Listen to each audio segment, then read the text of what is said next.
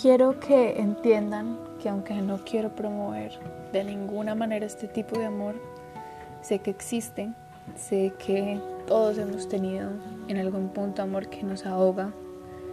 Ayer escuché a una persona hablando del amor y decía que era serenidad y la persona que estaba al lado mío me contestó que era absurdo pensar que el amor era serenidad, que era todo lo contrario.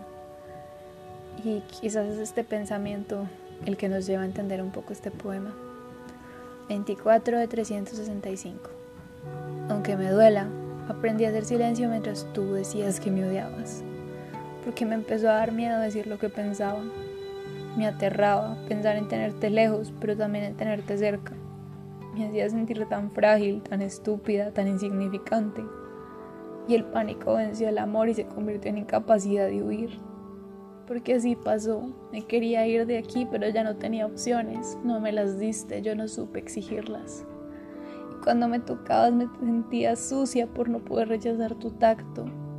Y tuve que aprender a vivir en la angustia, de rendirte cuentas de cada espacio de mis sueños, de poner tus necesidades por encima de las mías, de darte amor y recibir el golpe en respuesta, de tus mentiras y sobre todo de creerlas. No creo que seas capaz de entender los horrores que en mi mente causaste o el vacío que me has dejado por dentro. Ya no desapareces ni cerrando los ojos y ahora vivo con terror de lo que más amaba, a ti. Yo creo que la peor cosa de la que nos convencemos en algún momento de la relación es que aguantar todo está bien. Y siento que es algo muy común porque cuando nos enamoramos de alguien decimos que nos vamos a enamorar de todo. Había hablado de esto algunos segmentos atrás, pero quiero que lo tengan muy presente para hablar de este.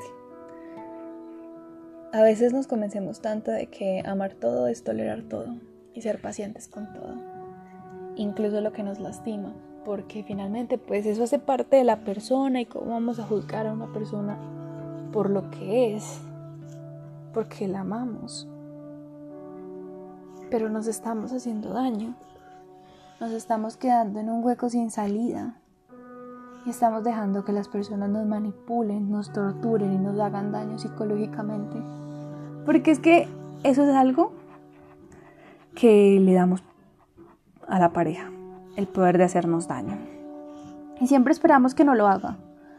Pero cuando lo hace, lo hacemos tan insignificante, o sea, lo tratamos de hacer como tan normalizado, como ay sí, me hizo daño, pero es que es mi pareja. Ay sí, dijo algo que no debía, pero es que es mi pareja y me ama. Ay, es que me pegó un grito, pero es que él me quiere. Hasta el punto donde nos decimos mentiras a nosotros mismos para poder huir de una situación de la que nuestra mente ni siquiera puede escapar. Y es una pelea muy brava. Yo siento que decirle a una persona que salir de una relación tóxica es muy fácil una estupidez. Porque uno piensa que es muy fácil, pero uno no sabe que está enamorado hasta que quiere irse y no puede. Porque uno no quiere dejar a la otra persona metida en el pozo sin fondo en el que él mismo se metió, porque uno siente que hasta cierto punto es su culpa que esté ahí. Porque finalmente cuando estaba en la relación estaba ahí contigo, terminó ahí. Y tú te empiezas a responsabilizar y crees que es tu responsabilidad sacarlo de ahí. Cuando realmente tú no tienes por qué meterte en ningún pozo por ir detrás de él. Menos cuando él ni siquiera expresa que quiere salir.